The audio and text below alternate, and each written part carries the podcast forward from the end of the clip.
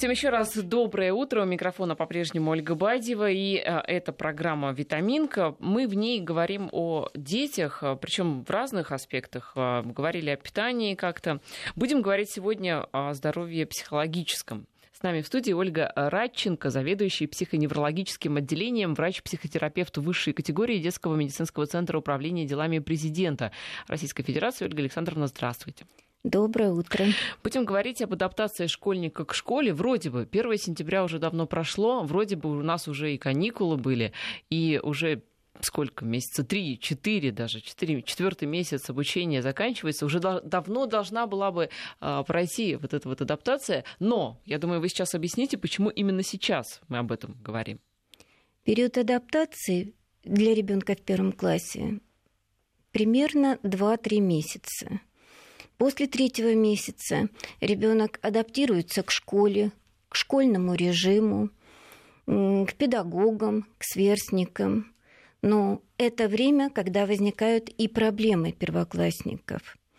Когда То есть возникает... как раз вот сейчас а, заканчивается, да, вот этот период адаптационный. Ребенок вроде бы уже огляделся и начинает понимать, что к чему.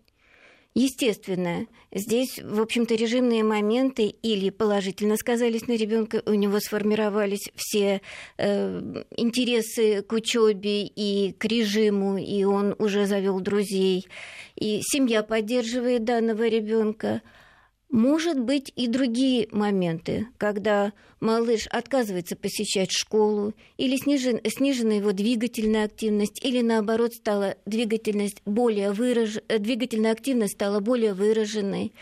Э, с неохотой утром встает в школу или быстро устает. Есть такие симптомы, иногда ко второму, третьему уроку у ребенка снижается резко внимание к учебному процессу, возникают конфликты со сверстниками, возникают конфликты с педагогами, возникают конфликты с родителями. Это все симптомы школьной дезадаптации, характерные в первую очередь для первоклассников. То есть это когда ребенок э, не смог адаптироваться к новым условиям, правильно? Ну, не совсем можно так сказать, что это вот не смог. Может быть, у него учебный процесс и идет неплохо. Ага. Он не завел друзей и из-за этого переживает. Так как, допустим, в детском саду он был лидером, а, допустим, в школе э, возникают проблемы еще и в отношении его физического здоровья. Он великолепно читает, но слаб физически. Тоже это симптомы могут быть привести к дезадаптации. Только гармоничное развитие личности может дать возможность быть успешному и счастливому ребенку в первом классе. Поэтому взрослые люди должны обязательно обращать на это внимание. На, в первую очередь на комфортную обстановку в семье. А далее взаимодействие с педагогами, взаимодействие со сверстниками. Ну, как правило, дети хорошо готовы э, к школе, они умеют читать. А вот иногда психологическая незрелость способствует тому, что возникают и конфликты с окружающими. Но понимаете, психологическая незрелость э, в 7 лет, там кто-то идет, и когда 7 нет в школу, там все-таки не, не сформировавшийся такой организм и физически, и психологически. И действительно здесь очень легко, как мне кажется, ребенка э, как-то вот, э, ну, не в ту сторону, скажем, направить. Все-таки почему кто-то очень легко входит в этот вот новый ритм школьный, да, из детского садика, из совершенно другого мира, а вот кто-то так сложно, и друзья друзей не заводит? Это от чего зависит? От э, темперамента, от э, воспитания? Зачастую это все идет из семьи. Но я хочу обратить внимание на то, что у нас э, в классе всегда бывают детки единственные в семье, старшие, средние и младшие.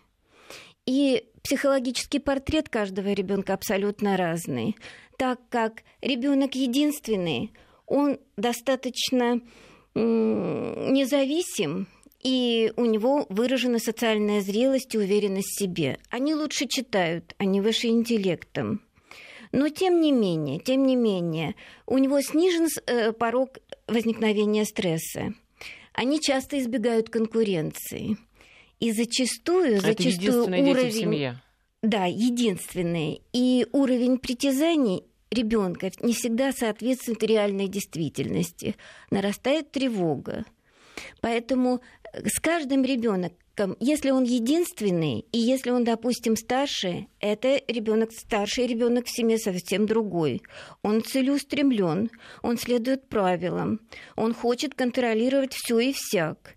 Но тем не менее, тем не менее, если мы обратим внимание на такого ребенка в семье, допустим, если у него младший есть, где-то в комнате разбилась ваза. Входят взрослые, кому замечание – старшему.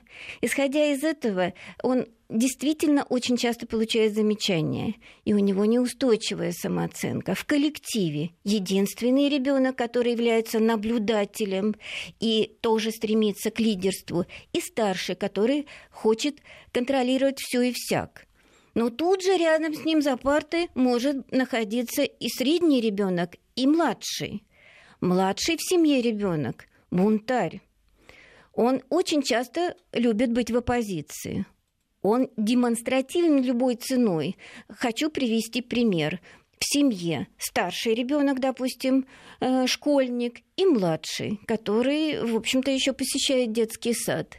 Но физически старший гораздо э, более сильнее его, и, естественно, днем он может на него воздействовать. А вечером за ужином собралась вся семья – Тут младший ребенок собирает все свои силы, чтобы отомстить старшему. Каким что образом? он делает? Что он делает?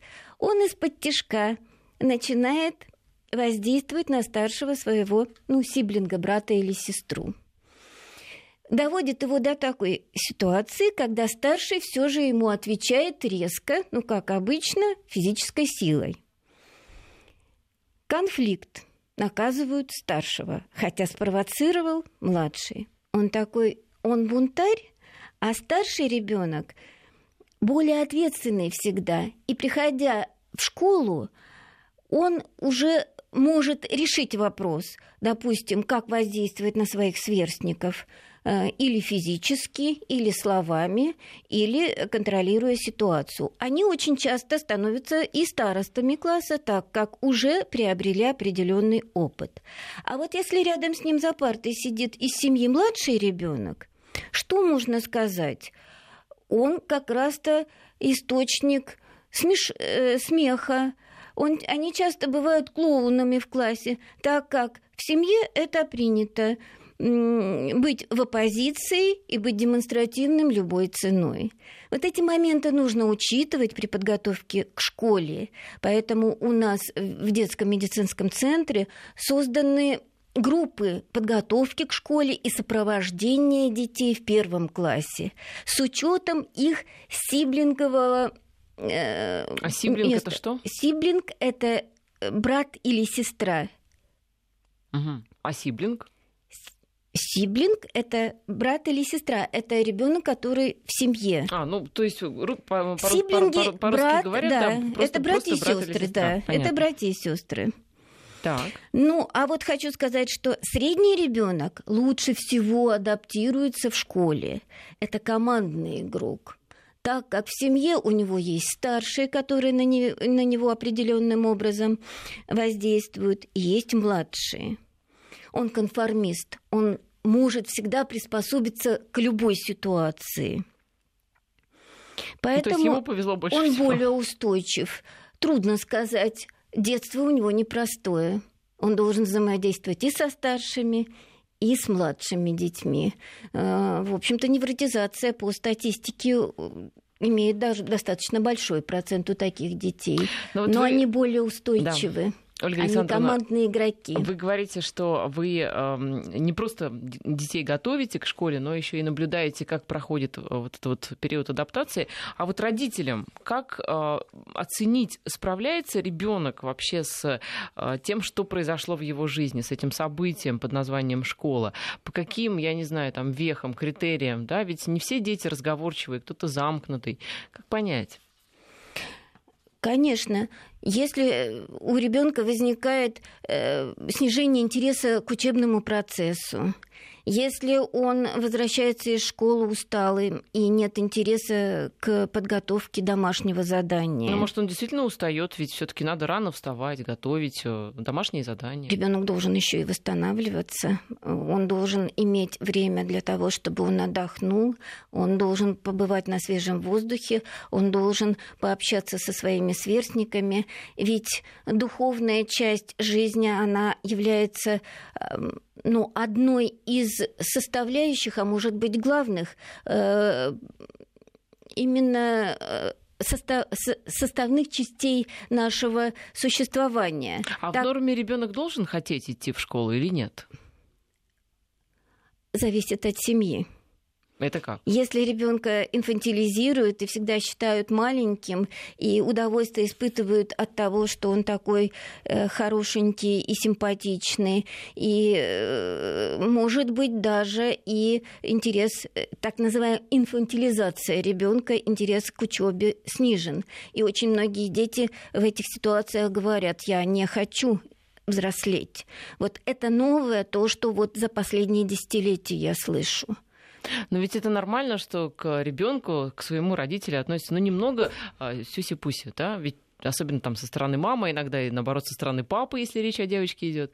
Это же совершенно нормально, что ты самый лучший, ты у нас вот такой, давай мы тебя поцелуем в разумных пределах, да? Вот здесь граница где? У ребенка должна быть адекватная самооценка, адекватно возрасту. Мы всегда должны помнить, что ребенок живет будущим завтра э, так называемая зона ближайшего развития. Если ребенку три года, то мы с ним работаем и играем э, на три с половиной даем игры. Если ребенку четыре года, мы уже должны с ним взаимодействовать как с пятилетним ребенком. А также, если ему шесть лет, мы должны как с семилетним с ним взаимодействовать, режимные моменты, э, требования. Ведь никогда ни гиперопека, ни гипоопека не приводили к хорошим результатам. А как вот здесь, мне кажется, самое сложное родителю э, найти вот эту золотую середину, потому что, с одной стороны, родителям кажется, что а, вот это вот чувство вины родителя, да, чувство вины матери, что она постоянно что-то не додает, хотя она может быть целиком вообще с головой в своем дитяте, а с другой стороны, ведь э, ну, сложно себя остановить в проявлении Это нежности. Это распространенная ошибка, когда мама испытывает чувство вины перед ребенком, вспоминая о том, что как он в раннем возрасте был болен или были какие-то проблемы э, в развитии этого ребенка. Да, врачи всегда учитывают э, ранний период развития ребенка, но чувство вины не переносится в завтрашний день. Ребенок с руками, с ногами, он видит, он слышит, он ходит. Это уже действительно физическое счастье человека. И, и ребенок должен взрослеть. Взрослеть, да, взросление должно быть радостным.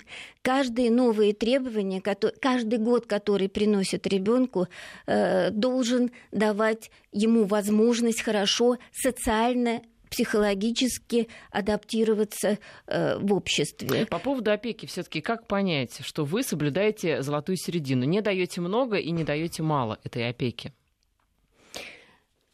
Ну, золотой середины как таковой не существует. Дети все абсолютно разные. Я уже обратила внимание на то, что э, детям даже и по возрасту, э, не по возрасту, а по э, сиблинговой позиции разные, исходя иногда, почему я говорю, что иногда требования э, к трехлетнему ребенку э, выше, чем нужно, потому что родился еще малыш, и поэтому ты уже большой, ты должен самостоятельно делать то-то и то-то. Ты уже должен самостоятельно одеваться.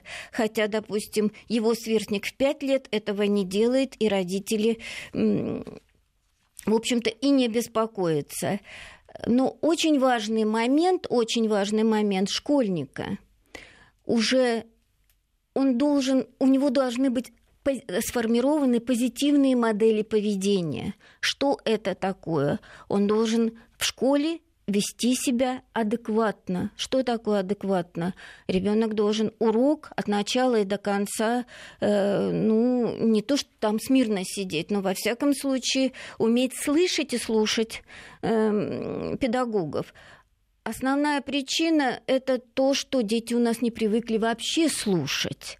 Э, допустим, э, сказка «Колобок», когда я вопрос задаю, он говорит, я ее смотрел – или, допустим, ну, да. абсолютно, да. Это, и это, знаете... война и мир в том числе, но на, на большой скорости. Это вот кто-то рассказывал не, не про детей, или даже про детей, что а, когда ребенок берет книжку, он пытается как на планшете вот там, да, пальчиком подвигать, да, да, расширить да, да. вот так вот шрифт, а ведь это, это, это книга. Это как раз к разговору, что я смотрела «Колобка». А вот научить-то слушать как? ребенка? В первую очередь опять из семьи. Когда мы взаимодействуем с ребенком, не делать им замечаний из другой комнаты. Не, делать, не разговаривать с ребенком, когда не видишь его взгляда.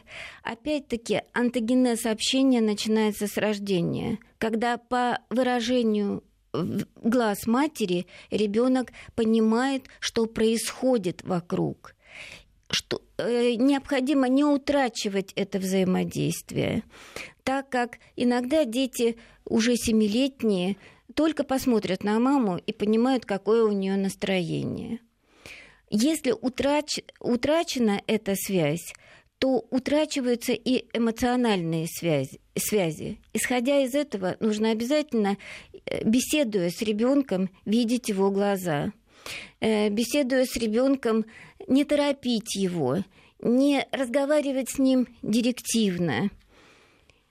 Как, э, в принципе, воспитание, воспитание не должно быть заметно для ребенка. Если ребенок помнит, что его обидели или чем-то обрадовали, значит, они, он при этом пережил какой-то серьезный стресс. А если уж мы во взрослом возрасте, помним свои какие-то обиды или радости, исходя из этого, здесь, по-видимому, какие-то были нарушения воспитания. Ребенок не должен замечать, что его воспитывают, и, пер- и при этом переживать какие-то стрессы. Но тем не менее, тем не менее, позиция родителей должна быть последовательной. Поэтому есть такая латинская пословица железная рука в бархатной перчатке. Угу. Ну да. Ну, кнут и пряник, это примерно тоже о том же. Я согласна с вами, я согласна с вами, но э, тут кнут и пряник, если ребенка поощрять за хорошие дела, у него будет э, желание что-то очень хорошо сделать. Но есть такая особенность. Э, ребенку нельзя вот просто сказать, ну, молодец, все хорошо сделал семилетнему. А конкретно сказать, ты знаешь, ты вчера постарался, ты вчера так хорошо написал, и сегодня, и сегодня мы э, получили пятерку, поэтому мы, э, допустим, пойдем э, в цирк. Э, мы. Я согласна, потому что ребенку легче получить вместе с родителями пятерку, ну а двойку тоже. Но тоже мы должны обсудить не то, что вот ты вот вчера пробездельничал, а сегодня ты э, так себя э, плохо э, чувствуешь, потому что получил двойку. Можно же обсудить, когда это первая двойка, это действительно стресс и переживание ребенка. Можно разделить тоже ответственность. Мы с тобой вчера прогуляли, и не доработали этот материал. А вы советуете именно вот так вот мы? Можно мы, можно мы. Ведь тогда у ребенка сложится ощущение, что всегда мама прикроет, если что. Ну, потому что мы. Согласна. А где персональная ответственность? Постепенно, Постепенно, конечно, можно переходить на ответственность на ребенка. Но если мы видим, что это серьезный стресс для первоклассника, ну, сейчас не всегда ставят оценки, но тем не менее, э, во, во всяком случае, негатив оценивается в любом случае, там им э, все же оценивают их работу. Но тем не менее, тем не менее, в первом классе можно э, какие-то негативные моменты все же разделить ответственность с ребенком. Если он не излишне гиперопекаемый, тогда, когда э, его совсем не выпускают из семьи, И э, все э, повышенный контроль, он только дает возможность сформироваться слабости эмоционально-волевой сферы но тем не менее помочь, поддержать ребенка обязательно нужно. Давайте да, все-таки вернемся ближе к школе. Все-таки как научить ребенка слушать, да, во-первых, и некой усидчивости? Ну вот вы видите, у вас такой беспокойный ребенок, например, вы а, даже когда читаете ему книгу, но он не выдерживает больше двух минут. Начало, конечно, это с раннего возраста. В три года начинаем книги читать детям. В три, но... не раньше? До трех лет мы э, простые картинки показываем и сказки рассказываем, а уже непосредственно чтение уже в три года начинается. Книг, То есть сказки сказок, можно да. и раньше читать? Конечно, конечно. Ну, это подготовка ребенка э, к, школь... Э, к умению слушать. Угу. Очень хорошо, хорош пересказ, если это аудиозаписи сказок ну, честно говоря, вот по моему опыту, когда я вопрос задаю э, ребятам семилетним, э, допустим, сказка «Аленький цветочек», ой, мы все, ну, как правило, смотрели. Вопрос, какие подарки батюшка привез своим дочерям?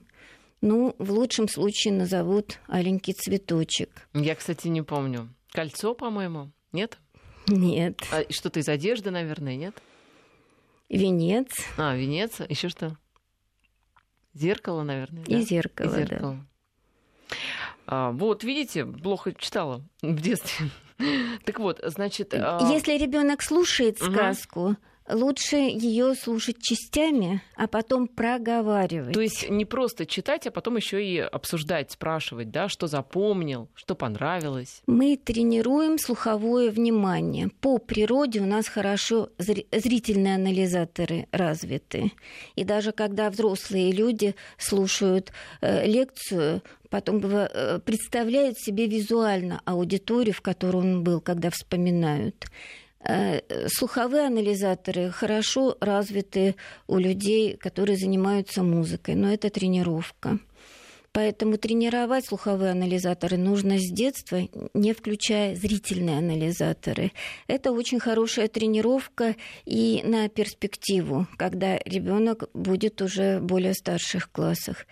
Э, и, в общем-то, есть такое понятие... Угу. У нас сейчас короткая пауза, и вернемся в эфир подробнее.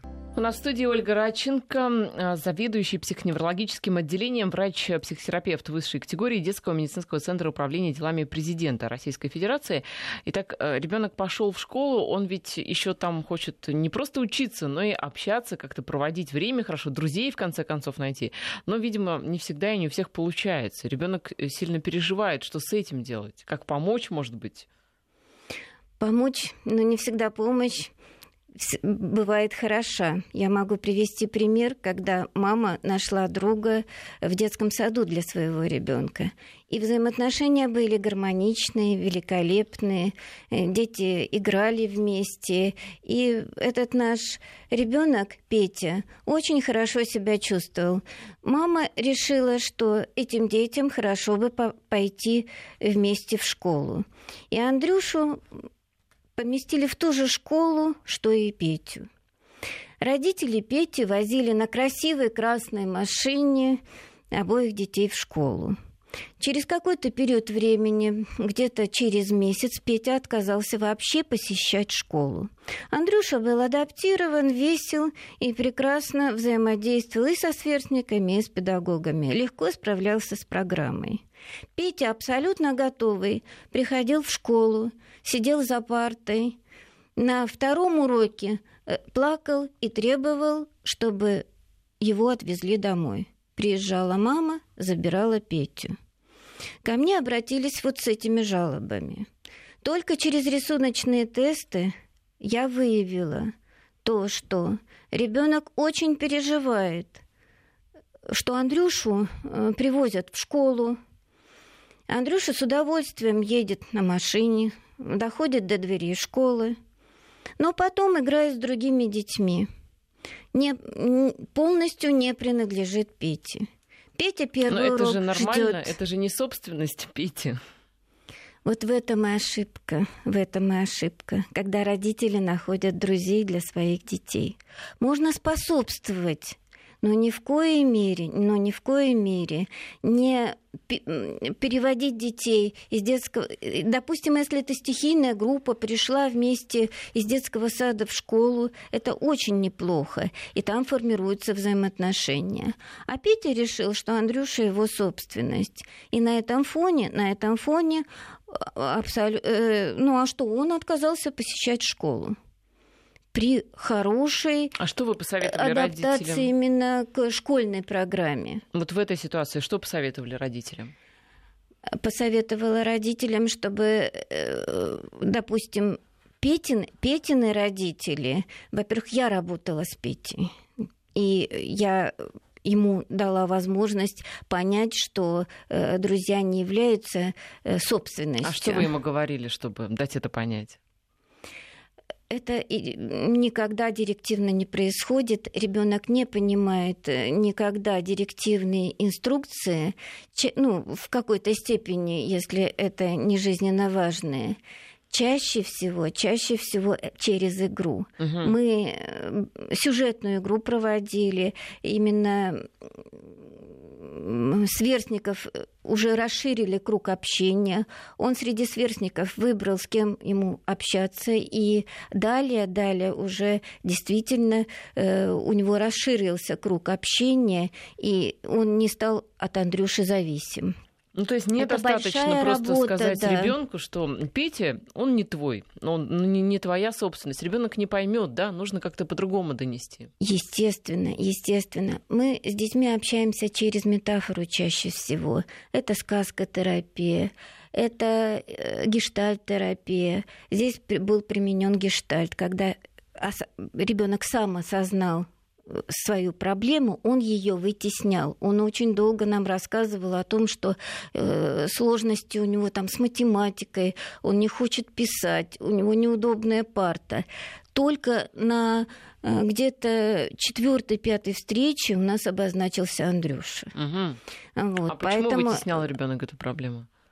Ну, это его особенность так она его действительно травмировала психологически. Ведь э, и одна из причин э, школьной дезадаптации это и есть психологическая э, травматизация и социальная дезадаптация научить детей общаться, научить детей дружить, это, конечно, задача и, и педагогов, и психологов, но и тоже родителей. Мы очень много работаем с родителями. Самое важное, проблема возникает в семье. В семье она и должна разрешаться э, если вот очень интересно, родители на две группы делятся.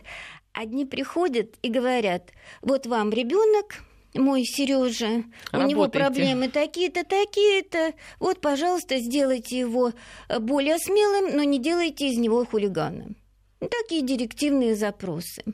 Я думаю, что здесь результат нашей работы не очень будет хороший. Почему? Потому что сотрудничать родители не планируют с нами. Угу. А когда приходит мама и говорит, вы знаете, вот у нашего мальчика такие-то, такие-то проблемы, помогите нам решить. И когда идет сотрудничество ребенка, родителей, когда э, подключаются э, педагоги в школе, мы получаем прекраснейший результат. Прекраснейший результат тогда, когда дети адаптируются, с удовольствием посещают школу, выдерживают школьные рамки, и, в общем-то, э, идут с удовольствием и во второй класс. Скажите, а если у ребенка нет друзей, это нормально? В первом классе нет. И, в общем-то, ему хорошо, он не переживает по этому поводу. Если он не переживает, друг – это понятие а, очень относительное. Ведь в паре всегда бывает лидер и не лидер, мягко говоря. Значит, если это два ребенка, один от другого может зависеть.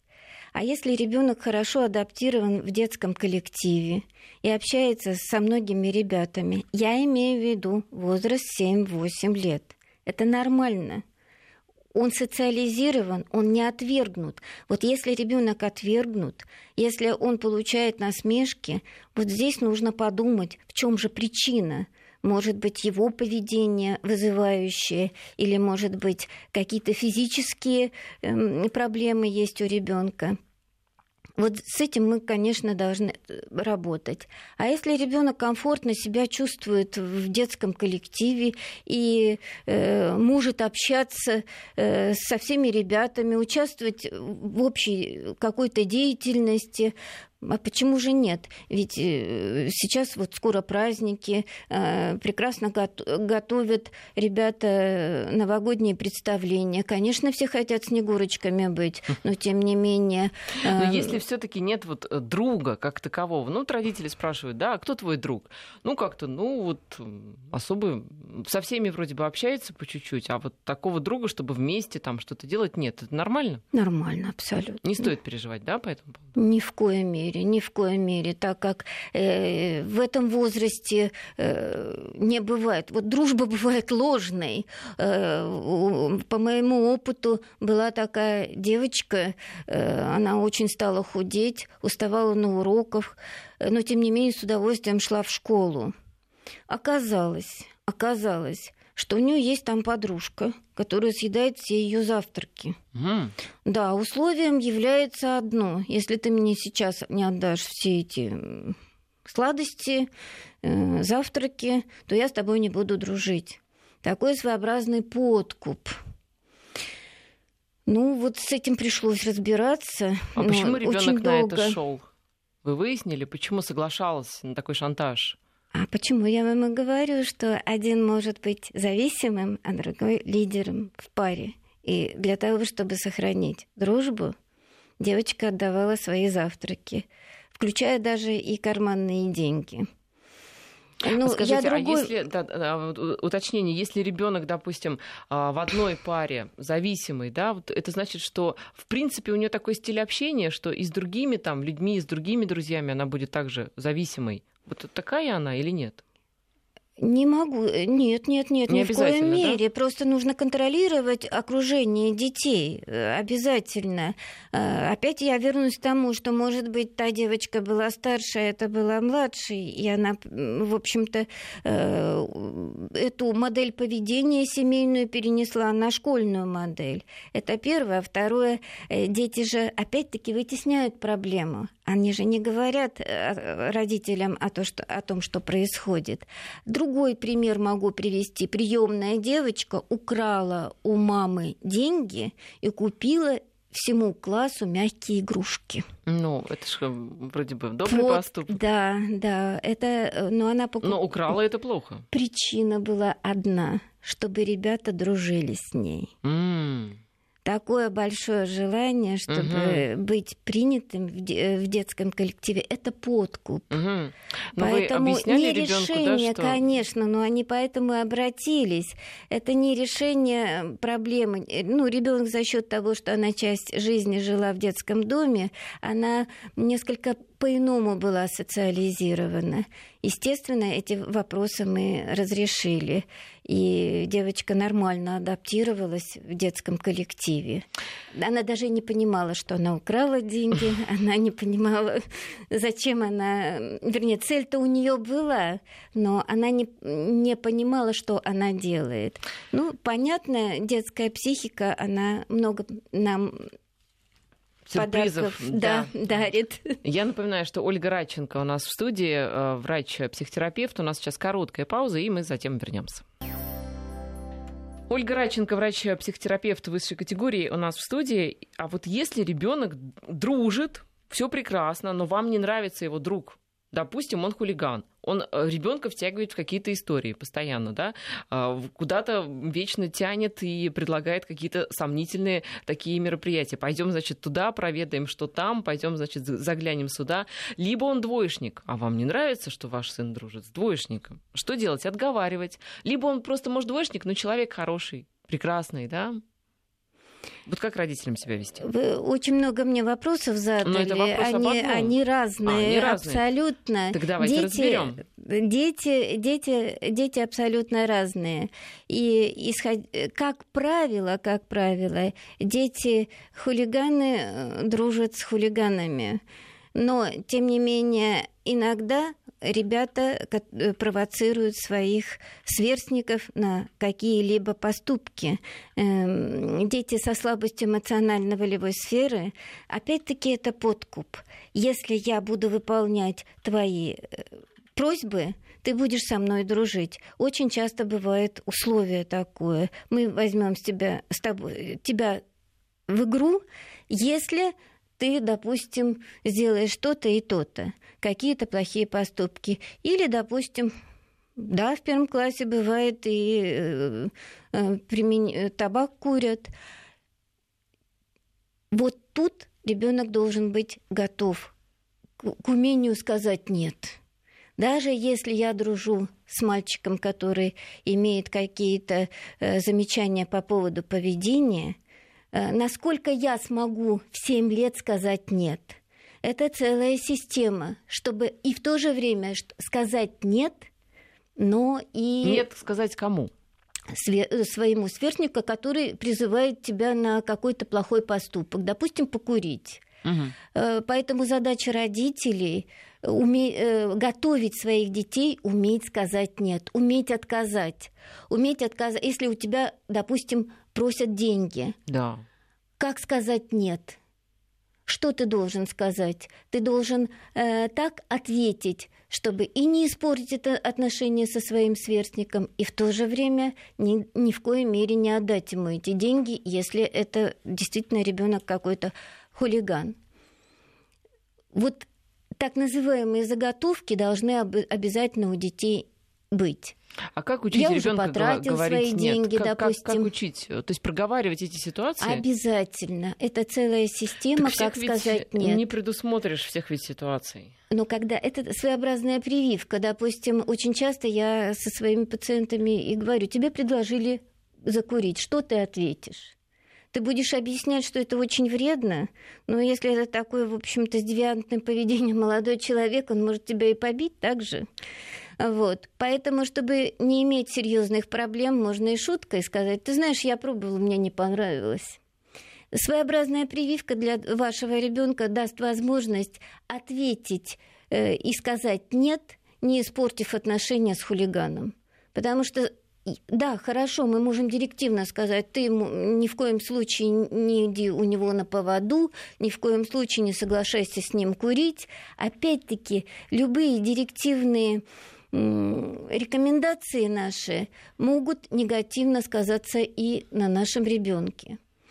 Э, есть ряд книг, они так и называются «Как сказать нет». Это касается и взрослых, это касается и детей. В общем-то, вот э, какие-то примеры я вам привела. А вот э, эм, еще, мне кажется, нет, надо говорить не только людям, некоторым, но и некоторым устройствам современным. Хотя, конечно же, все сейчас с телефонами, и родители сами телефоны дают детям, чтобы постоянно контролировать и понимать, где твой ребенок, да, это удобно. Но дети ведь, понятное дело, используют их совершенно по другому назначению. Игрушки во время уроков и невозможность да, сосредоточиться. С этим как быть? Ну, телефон это важное средство э, коммуникации с ребенком. Но сейчас очень мне нравится, что есть ограничения э, в том, что дети какое-то определенное время в школе могут пользоваться телефонами. Хочу предупредить еще о другом, что дети, у которых есть айфоны, они могут заходить на любые сайты, включая порно-сайты. Родителям приходят штрафы. Исходя из этого, восьмилетний ребенок уже много чего увидел бесконтрольно от родителей. С этим я тоже сталкиваюсь. Это серьезная проблема, которая действительно носит глубокую травматизацию ребенка. Э, недавно был случай, когда первоклассница пришла в туалет, ее начала фотографировать старшеклассница. Это явилось причиной тому, что до сегодняшнего дня девочка не посещает школу. угу. так как она упала, вся испачкалась и перенесла тяжелую психологическую травму. Вот польза и вред гаджетов, телефонов, Но здесь которые... виноваты не гаджеты, а воспитание старшеклассницы, недостойное, скажем так. Но, вы знаете, это действительно отдельная тема, что касается гаджетов. Э, здесь э, нужно просто действительно разбираться. И что касается дедовщины в школе, мне кажется, тоже ведь э, старшеклассники не всегда себя хорошо ведут, но это мы уже, к сожалению, не успеваем обсудить, поэтому я думаю, что в другой какой-нибудь следующий раз обязательно с вами об этом поговорим. А вы что-то приготовили для нас? Я хочу свое выступление закончить э, стихами Берестова. «Любили тебя без особых причин, за то, что ты дочь, за то, что ты сын, за то, что малыш, за то, что растешь, за то, что на маму и папу похож. И эта любовь до конца твоих дней останется тайной опорой твоей. Все от любви родителей. Это точно. Все от семьи. Да, и мы во многих наших программах говорим о том, что это просто очень важный такой фундамент, который закладывается очень рано, и он обязательно должен быть, чтобы ребенок мог э, смотреть э, без страха Э, смотреть с радостью на этот мир. Любовь, вот эта вот безусловная любовь родителей, которую они дают несмотря ни на что, иногда вопреки всему, это действительно очень важно. И спасибо вам, что затронули в конце нашей программы эту тему. Ольга Радченко, заведующая псих- психоневрологическим отделением, врач-психотерапевт высшей категории Детского медицинского центра управления делами президента Российской Федерации, была на студии. Спасибо.